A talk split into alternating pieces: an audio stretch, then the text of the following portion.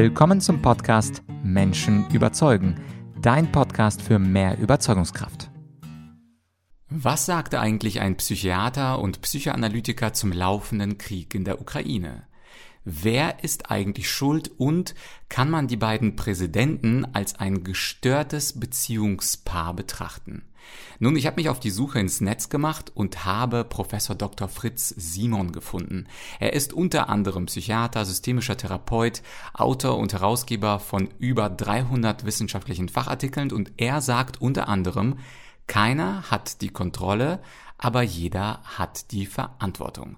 Und gerade im zweiten Teil des Interviews wird es extrem spannend, denn er gibt fast schon einen destruktiven Tipp in einem Konfliktgespräch für die beiden Konfliktparteien. Und die heißen in diesem Fall Putin und Zelensky, aber die könnten natürlich auch heißen Ehemann und Ehefrau beziehungsweise Bruder und Schwester.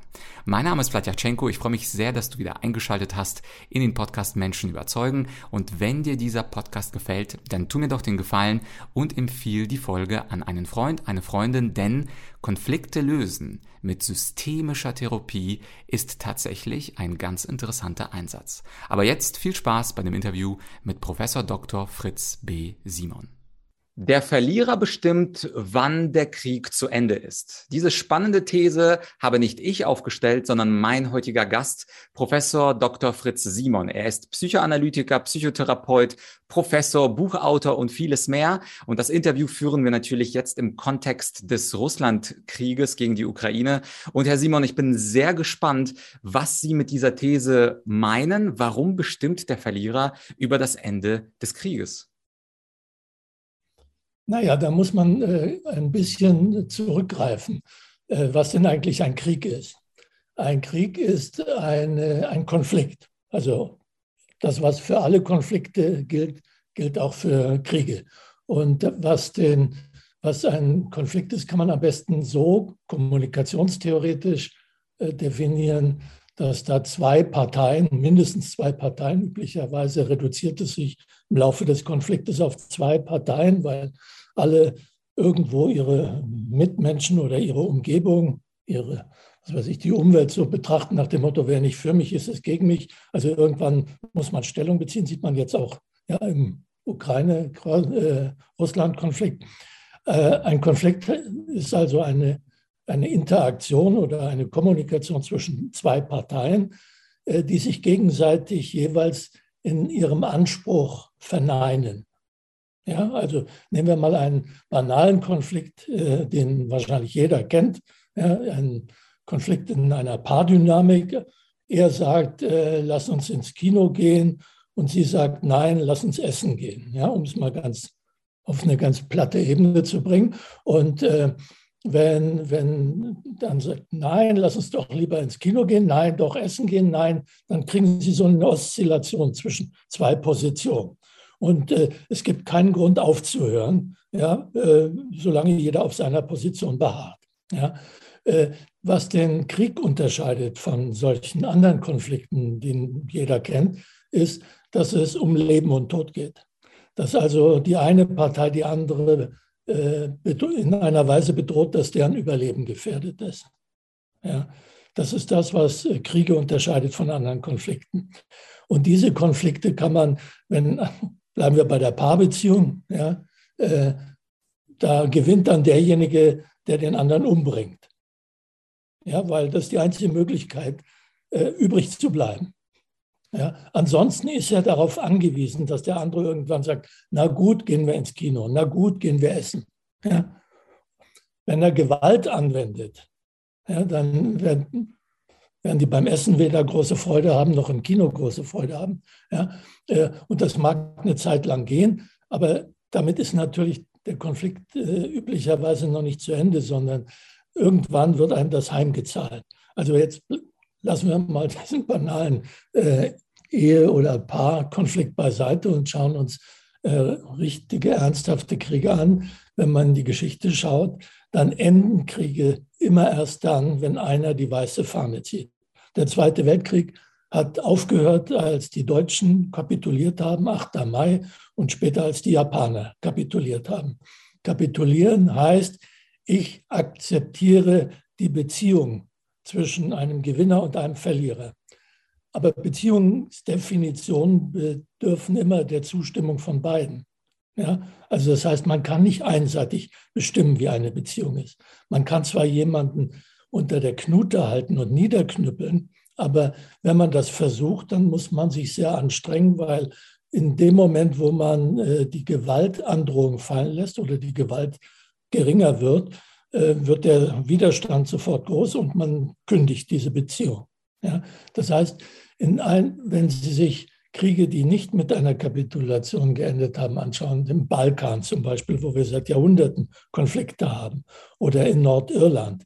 Das heißt, die schwächere Partei, die nicht kapituliert, die äh, hört dann vielleicht eine Zeit lang auf zu kämpfen, aber das ist nur, um Kraft zu sammeln. Wenn dann der richtige Moment kommt, dann schlägt sie wieder zu. Das heißt, solche Kriege enden nicht die, die werden dann irgendwie latent. Ja? Das heißt, die, die werden eine Zeit lang, äh, gibt man Ruhe, bis dann wieder die Gelegenheit da ist. Das heißt, langfristig kriegt man Frieden nur, wenn beide Parteien guten Gewissens Ja dazu sagen. Also dem Frieden gegenüber hat jeder ein Vetorecht. Deswegen kann man jederzeit auch einen Krieg beginnen. Ja, also wenn man zum Beispiel eine asymmetrische Beziehung hat, ja, einer ist der Große, der andere ist der Kleine, und dann hat der Kleine immer die Chance, in eine symmetrische Beziehung zu kommen, indem er einfach dem Großen den Krieg erklärt. Ihm, äh, was weiß ich, die Scheiben einwirft oder Bomben wirft oder etwas ähnliches. Das heißt, Frieden ist immer daran gebunden, dass beide Seiten Ja sagen. Und deswegen entscheidet in einem Krieg immer der Schwächere, der Verlierer oder derjenige, der diese Rolle akzeptiert, dass der Krieg zu Ende ist. Und wenn er sie nicht akzeptiert, dann ist der Krieg nicht zu Ende. Das ist der Grund, warum äh, die Russen wenig Chancen haben, die Ukraine jetzt den Krieg zu gewinnen. Weil so viel man auch hochrüsten will, man kann nicht 44 Millionen Leute kontrollieren. Das heißt, dann muss man eine Art äh, Nordkorea 2.0 einrichten, alle Grenzen zumachen und alle Leute auf einen irgendwie in ihrer Freiheit so einschränken, dass die Wirtschaft auch auf Null fährt und und und. Also das ist Kontrolle funktioniert auch nicht, weil es einfach auch ökonomisch Wahnsinn ist und äh, nicht funktioniert. Also letztlich äh, hat äh, das Problem bei den meisten Kriegen ist ja, dass diejenigen, die ihn anfangen, äh, sich nicht überlegen, wie sie ihn beenden können. Weil sie denken, ah, der andere wird schon nachgeben und die weiße Fahne ziehen. Das hat man ja gesehen jetzt auch, wenn irgendwelche russischen Agenturen schon die Siegesmeldung nach drei Tagen aus Versehen publiziert haben, weil sie die vorbereitet hatten aber nicht vorbereitet waren darauf, dass äh, die Ukrainer keineswegs bereit waren, die weiße Fahne zu ziehen.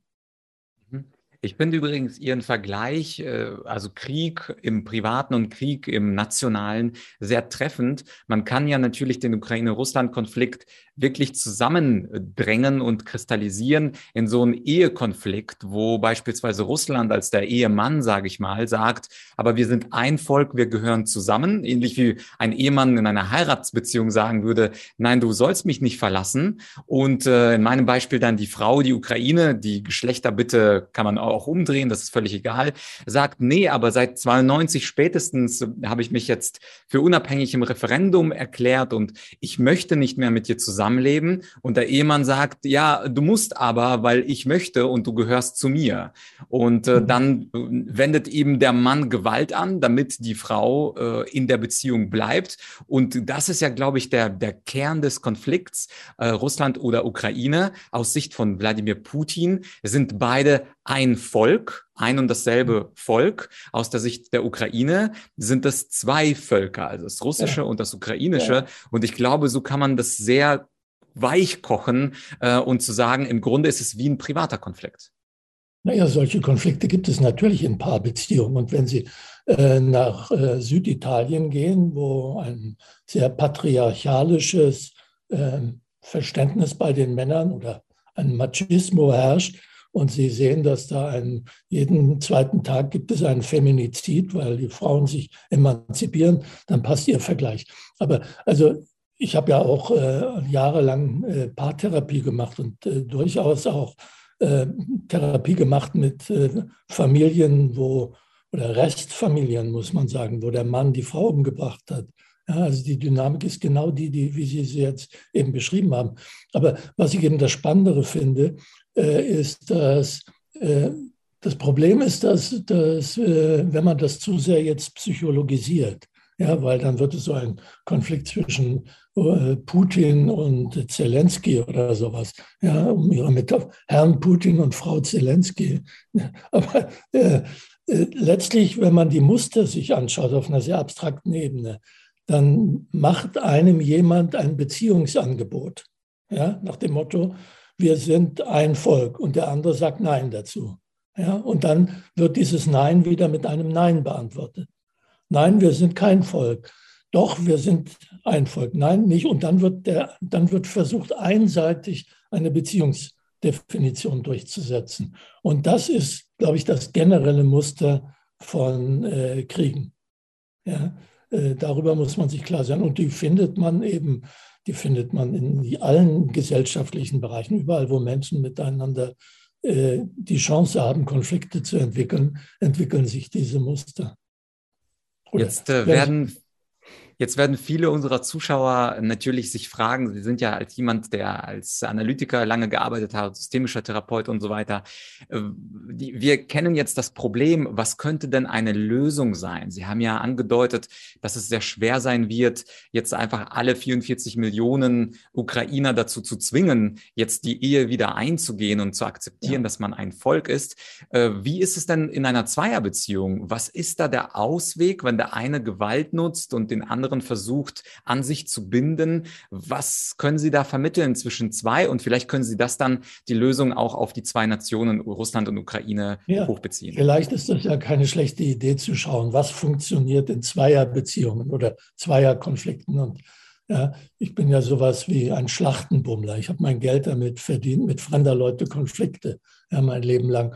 Und ich bin zu dem Schluss gekommen, äh, dass man dass die Beteiligten alleine es üblicherweise nicht hinkriegen, weil sie natürlich alles in diesem Freund-Feind-Schema interpretieren. Was immer der andere macht, es wird, äh, man ist misstrauisch und sagt, das ist jetzt wieder nur eine Finte und eigentlich meint er es nicht. Sie sehen das ja, wenn, wenn äh, da ein Korridor für die Zivilbevölkerung ja, in Mariupol oder wo immer eingerichtet wird ja, und dann plötzlich die Zivilisten beschossen werden, dann ist das ein Beleg dafür, dass es gar nicht ernst gemeint war. Also üblicherweise kommt man aus solchen Kriegsmustern zu zweit nicht raus.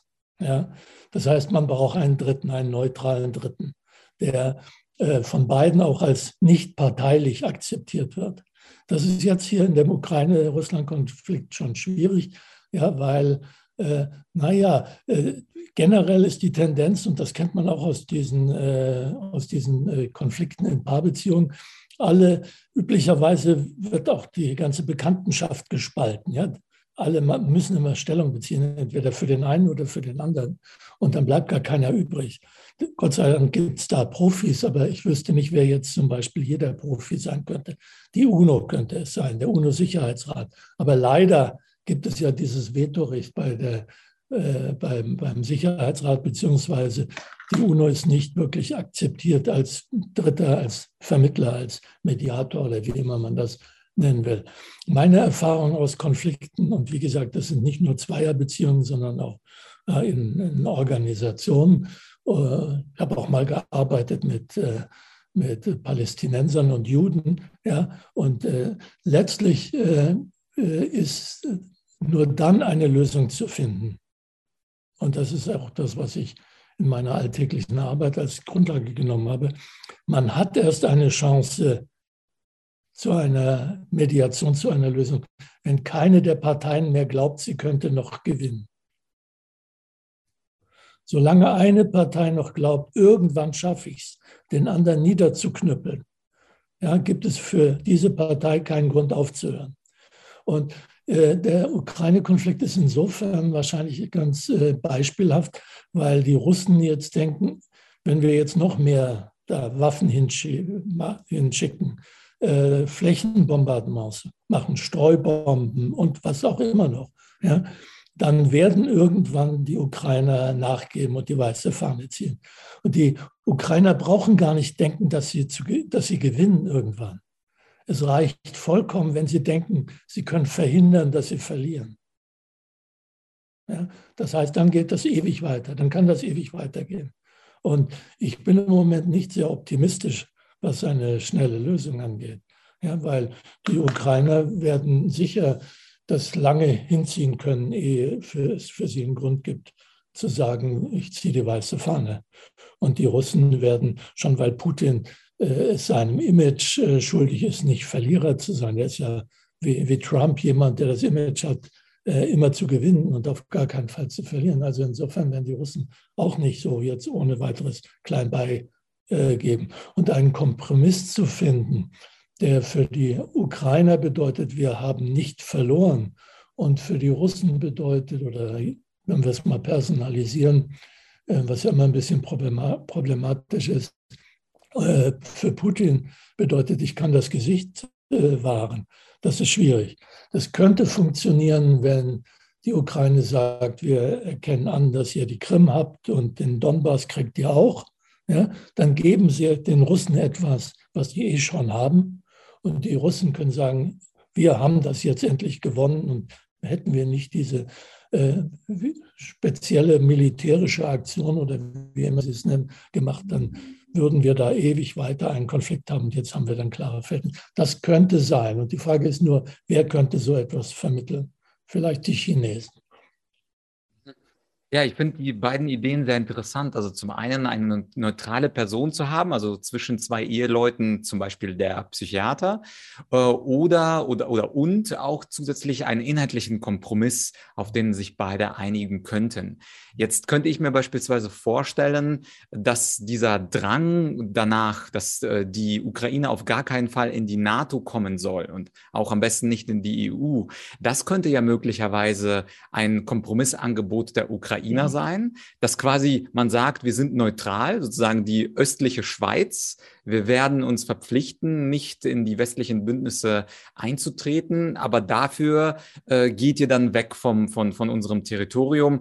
Und äh, wir sprechen mal nicht, was wir mit Territorium meinen, weil dann beginnt ja wieder sozusagen der, der Kampf.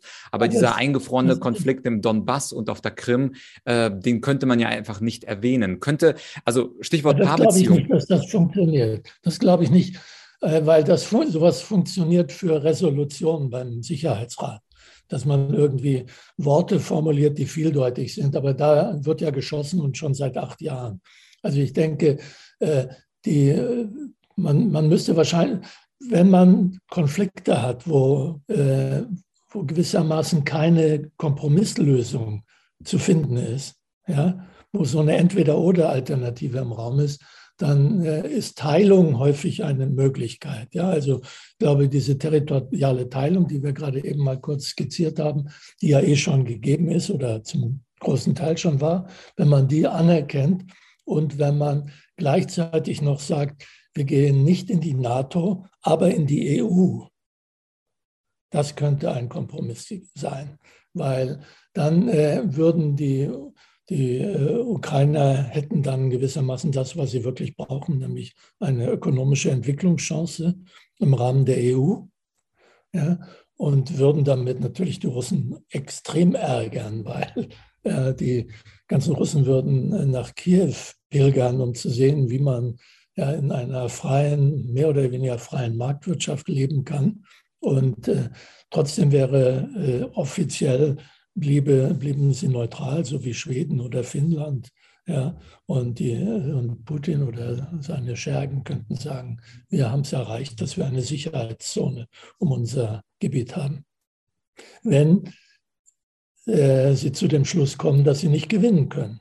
Aber üblicherweise kommt man diese, nach, zu diesem Schluss erst nach langer Zeit. Ich habe hier neulich mit zwei Leuten gearbeitet, die mir geschickt wurden von ihrer Firma. Die waren beide unverzichtbar für die Firma und hatten einen Konflikt äh, 20 Jahre. Und der wurde dann irgendwann destruktiv für diese Firma. Und die hatten schon vier oder fünf Mediatoren verschlissen.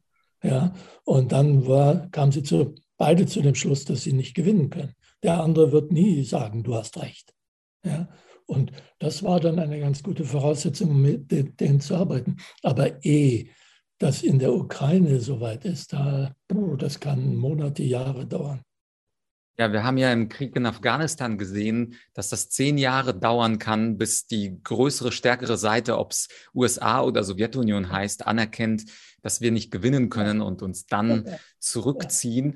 Ähm, aber angenommen, ähm, es, der, der Krieg würde jetzt noch einige Zeit voranschreiten und die Verluste auf beiden Seiten wären relativ groß und man würde sogar äh, in einem Wunschszenario zu diesem Kompromiss kommen, den Sie angeschnitten haben. Die Ukraine verzichtet auf diese Donbass-Territorien, verzichtet auf NATO, aber bekommt dafür die äh, wirtschaftliche Integration in die Europäische Union. Da hätte ich mhm. noch eine Frage zum Schluss. Wie wäre oder wie ist es denn möglich, dass diese Einigung nicht wirklich wieder aufbricht, sondern dass diese Einigung auch lange Zeit bestehen bleibt? Das Problem ist ja bei der Politik, ich glaube auch im Gegensatz zu einer Paarbeziehung, dass ja die Leute sich verändern. Also in der Ukraine könnte ein noch größerer äh, Patriarch äh, an die Macht kommen. In Russland könnte ein extrem nationalistischer Präsident in ein paar Jahren gewählt werden, der sich dann nicht mehr gebunden fühlt an diesen Konflikt. Also wie ist es quasi bei der Paarbeziehung? Wie kann man diese Langfristigkeit garantieren? Und ist es in der Politik überhaupt möglich? Nein, das kann man nie, nie garantieren weder in der Paarbeziehung noch in der Politik. Ja, weil äh, ich habe es ja vorhin gesagt, gegenüber dem Frieden hat jeder der Beteiligten ein Vetorecht.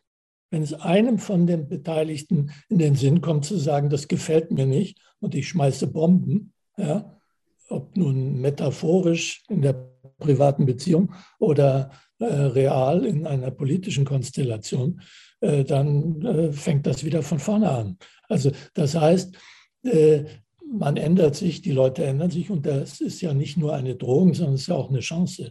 Ja, äh, ich glaube, dass es für, für Russland wirklich ein Problem ist, dass Putin so lange am Amt ist. Ja, weil äh, ein großer Vorteil der, äh, der, der repräsentativen Demokratie ist, ist, dass die Leute irgendwann ausgetauscht werden.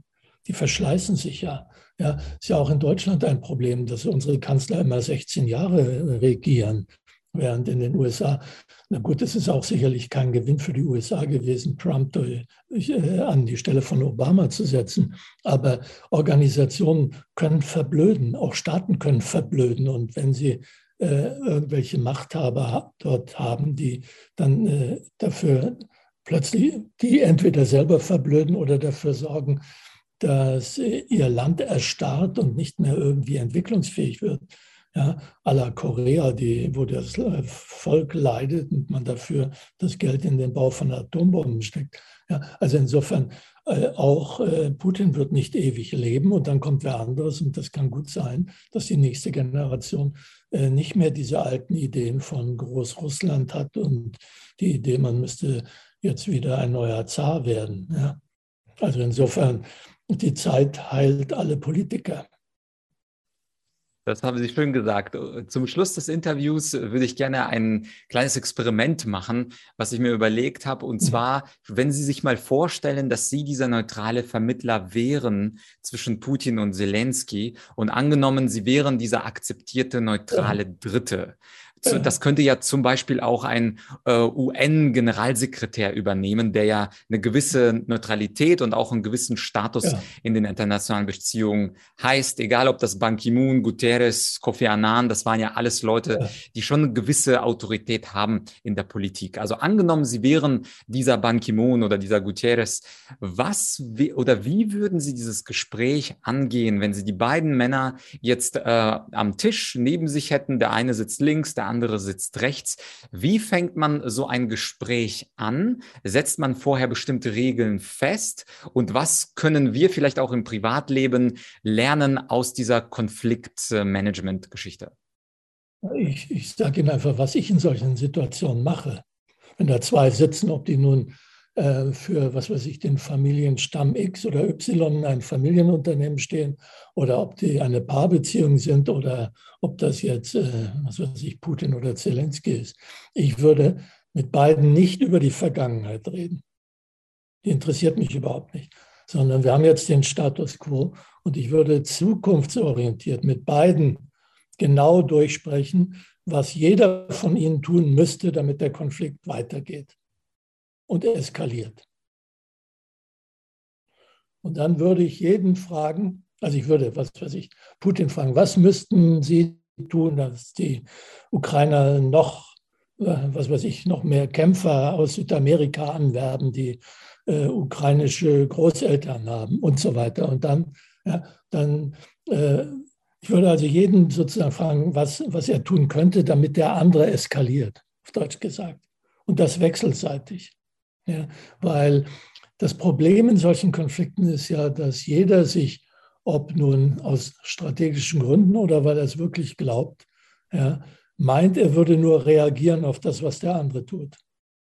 Und aus dieser, wir sind ja beide Opfer, äh, muss man eine Situation machen, und zwar zukunftsorientiert, wo beide äh, als Täter definiert werden. Also wo beide gewissermaßen dafür sorgen, dass der andere reagiert. Und zwar in einer den Krieg, den Konflikt erhaltenden Weise oder sogar eskalierenden Weise. Ja, ich, Zelensky müsste man fragen, was müssten Sie tun, damit äh, Putin Atombomben wirft? Ja, und Putin müsste man fragen, was müssten Sie tun, damit Zelensky das tut, dass sie auf jeden Fall Atombomben werfen und so weiter, um das nur als Beispiel zu nehmen. Das heißt, man, in, einem sozialen, in einem sozialen System besteht ja eine paradoxe Situation und das ist das, was die meisten Leute nicht kapieren. Ja, wir, kommen, wir kriegen ja in der Schule beigebracht, in so geradlinigen Ursache-Wirkungsbeziehungen zu denken. Ja, man drückt auf einen Knopf und das Licht geht an. Ja, und das Drücken des Knopfes war die Ursache und damit hat man was bewirkt. Aber in einem sozialen System ist das viel komplexer. Das heißt, in einem sozialen System hat gewissermaßen jeder die Verantwortung für den Status quo. Ja, aber keiner kann ihn kontrollieren. Das ist die Paradoxie. Keiner hat die Kontrolle und keiner kriegt sie. Das ist ja der Grund, warum, warum sozusagen jeder ein Vetorecht hat gegenüber dem Frieden. Keiner kann die Situation einseitig kontrollieren. Und trotzdem hat jeder eine Verantwortung für das, was passiert, weil er immer wieder irgendwie irgendwelche Dinge tun kann, von denen er genau weiß, ja, dass es den anderen provoziert. Ja, das ist die Paradoxie, mit der man umgehen muss. Ja, zu sehen, ich habe Einfluss, aber ich habe keine Kontrolle. Und das ist in unserem Alltagsdenken kommt das nicht vor, obwohl es jeder jeden Tag bei sich zu Hause erlebt. Kein Mann hat Kontrolle über seine Frau, nicht mal die in Sizilien ja, oder in Anatolien. Ja. Und keine Frau hat Kontrolle über ihren Mann, ja, nicht mal Lysistrata oder was weiß ich, wer auch immer. Ja. Also das heißt, äh, das, sind, das sind einfach schlichte Denkschablonen, die dann in diese Eskalation führen, weil sie, und die sind einfach idiotisch. Liegt daran, dass die wenigsten Leute wirklich ein bisschen systemisch denken. Ja, äh, und äh, zum, zum, zum Abschluss vielleicht, nachdem Sie jetzt diese Gespräche mit den beiden geführt hätten, äh, Charakter, sagt man ja, ist etwas, was man nicht so leicht verändern kann. Und wenn Sie jetzt mit Menschen sprechen und ihnen das sagen, dass mit dieser Kontrollillusion, dass niemand die Situation kontrolliert oder dass der Verlierer sogar bestimmt, wann der Krieg zu Ende ist oder dass beide Seiten Täter sind, viele Menschen sind ja nicht einsichtig oder wollen nicht einsichtig sein und hören sie mit einem Ohr rein, aber dann geht's durchs andere raus, weil das nicht zum Denksystem passt. Ähm, was tun Sie denn als Therapeut, als äh, Psychiater, damit die Information, die Sie aussenden, auch auch wirklich im Gehirn bleibt und nicht sofort rausgeschmissen wird? Nein, ich erzähle Ihnen das nicht. Ich erzähle Ihnen das nicht, weil ich, äh, mir, mir liegt äh, jede Missionsarbeit vollkommen fern. Ich will auch niemanden überzeugen. Ja, aber wenn ich das mache, was ich Ihnen vorhin geschildert habe, dass ich jeden frage, genau wie er gewissermaßen beim anderen auf die roten Knöpfe drücken kann und wie er ja, wie er gewissermaßen diese Zirkularität, diesen Kreisprozess äh, schließt, dass er derjenige ist, äh, der dafür sorgt, dass er dann wieder reagieren muss und so weiter, ja, dass ich diese Interpunktion unterbreche, sondern den Kreis schließe, dann erlebt das jeder, dann weiß es jeder. Ich halte Leuten, meinen Kunden keine Vorträge. Ich erkläre denen überhaupt nichts. Ich sage ihnen noch nicht, was sie anschließend tun sollen, sondern äh, wenn das, was ich da gemacht habe, irgendwo gelandet ist, ja, und wenn die Leute nicht ganz blöd sind, ja, und meistens kommen, ich nehm, bin ja schlau, ja, ich nehme ja nur Leute, die schon nicht mehr denken, dass sie gewinnen können. Ja, ja wenn sie, dann, dann ändern sie was. dann, dann wissen sie genau, was sie tun können, um den Konflikt anzuheizen. Ja, und dann lassen sie es. Weil, und ich habe auch überhaupt nicht die Idee, dass ich irgendeinen Charakter ändere. Ja, ich habe ja auch als Psychoanalytiker gearbeitet. Ich habe nicht die Vorstellung, dass man äh, irgendwie gezielt die Persönlichkeitsstrukturen anderer Menschen verändern kann. Aber hier muss man keine Persönlichkeiten verändern. Hier, und hier muss man auch niemanden dazu zwingen. Und das ist, glaube ich, das äh, Elegante an diesem Ansatz, den ich Ihnen da jetzt gerade versucht habe darzustellen. Man muss noch nicht mal jemanden dazu bringen, etwas Neues zu tun. Es reicht vollkommen, etwas Altes zu unterlassen, nämlich den nächsten Eskalationsschritt zu machen. Und da muss man natürlich schauen, was das jetzt eigentlich bedeutet, wenn jetzt äh, all diese äh, Sanktionen gegen Russland und so weiter, ja, äh, sind wir nicht Partei und sind das nicht Eskalationsschritte und, und, und. Ja, zumindest ist es keine Einladung oder nichts, womit man sagen könnte, hier wird jetzt die Rolle des neutralen Dritten vorbereitet. Ne? Deswegen, womöglich kann das wirklich Israel machen oder, oder China oder irgendjemanden der, in der Rolle. Mhm. Das ist ja fast schon sokratisch, dass Sie keine Lösung anbieten, dass Sie nicht von oben als Experte sagen, das ist richtig, das ist falsch, sondern durch diese Frage, was könnten Sie noch Schlimmeres tun, damit die andere Partei noch krasser reagiert, ziehen Sie quasi ja. ihnen die Weisheit aus dem Kopf und zeigen denen durch so ein kleines Rollenspiel, was eigentlich passiert und dass Sie Täter sind, oder? Es ist noch nicht mal ein Rollenspiel, sondern sie erzählen mir nur einfach, was sie schon alles gelernt haben über den anderen. Man muss ja wissen, Kriege machen extrem kreativ. Ja? Und wenn es irgendeinen Grund gibt, seine Intelligenz zu nutzen, dann ist es ein Krieg, wo es um die eigene Existenz geht. Ja? Und äh, insofern weiß man genau, wie der andere reagiert. Ja? Und üblicherweise bei Paarbeziehungen, ja, äh, man braucht ein hohes Maß an Empathie, ja, um zu wissen, wie man den anderen sehr erfolgreich kränken kann. Ja. Das ist ein Grund, warum manche Leute Psychologie studieren, damit sie da ihre Kompetenz erhöhen. Ja, also insofern, äh, man braucht niemand, man braucht nicht weise zu sein und man braucht, das ist ein relativ schlichtes äh, Angehen. Ich persönlich habe auch überhaupt keine Idee, wie man solche Konflikte lösen kann. Dass wir jetzt hier uns was für die Ukraine überlebt haben, das gehört üblicherweise nicht zu dem, was ich tue sondern ich gucke nur hin ja, und schaue, was kann man tun, um den anderen noch mehr zu ärgern. Ja, äh, das ist wunderbar. Wenn man ein gewisses destruktives Potenzial hat, kann man das mit dieser Methode professionell nutzen, ja, indem man, weil, weil ich meine Erfahrung ist, dass man auf diese destruktive Seite schaut, sehr viel mehr hilft, als wenn man allen Leuten sagt, nun Kinder, vertragt euch, ja, habt euch lieb, wenn die Leute sich gegenseitig hassen. Ja, man muss, und die müssen nichts Neues lernen. Ja? Jede Methode, wo irgendwas Neues gelernt werden muss oder ein neues Verhalten ja, praktiziert werden muss, was bisher noch nicht gekonnt wird, ist doch, äh, hat doch wenig Chancen. Ja? Äh, mein, mein Beispiel, was ich gerne verwende, ist, es ist viel leichter, jemanden, der andere Leute äh, am stört, weil er so laut Klavier spielt, dazu zu bringen, aufzuhören, Klavier zu spielen, als ihm Klavierspielen beizubringen, weil das die anderen erfreuen würde. Ja, also äh, insofern ist das eine sehr pragmatische und äh, ich weiß nicht, Sokrates, ob der da seine Freude daran gehabt hätte. Äh, Weise mag es vielleicht sein, weil es natürlich einen, den, den Dritten davor schützt, äh, in irgendeine besserwisserische Position zu gehen und glaubt, äh, zu glauben, er hätte die Weisheit mit Löffeln gefressen. Ja, vielen Dank für diesen sehr interessanten, destruktiven Ansatz, der oder dunklen Ansatz, der am Ende ja was genau. Kreatives genau. und Friedliches äh, bereitstellen soll.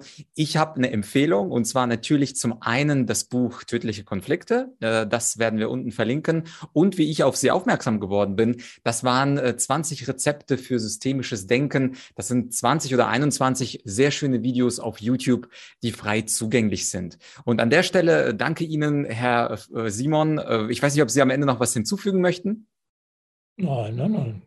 Ich habe nichts hinzuzufügen. Ich glaube, natürlich kann man über das Thema äh, tagelang reden, aber äh, ein paar Dinge, die mir wichtig waren, habe ich, glaube ich, unterbringen können. Super. Und jetzt? Ja, das war also das Interview mit Professor Simon und ich fand seinen Ansatz so interessant, dass ich mir persönlich direkt nach dem Interview sein Buch Einführung zur Systemtheorie und Konstruktivismus bestellt habe. Ich bin schon gespannt, was da kommt, denn diese Idee, die beiden Konfliktparteien einzeln zu fragen, ja, was könntest du denn tun, damit der andere noch mehr geärgert wird und dann den anderen das gleiche zu fragen, das ist ein sehr spannender Ansatz, weil dann beide Seiten natürlich merken, dass sie verantwortlich sind, auch für das das Leid des anderen. Und das können wir natürlich auch sehr gut auf unser Privatleben münzen. Wenn dir diese Folge gefallen hat, dann würde ich mich freuen über eine Bewertung auf Spotify oder iTunes, gerne fünf Sterne und einen schönen Kommentar. Und wir beide hören uns ziemlich bald wieder bei Menschen überzeugen. Bis bald, dein Vlad.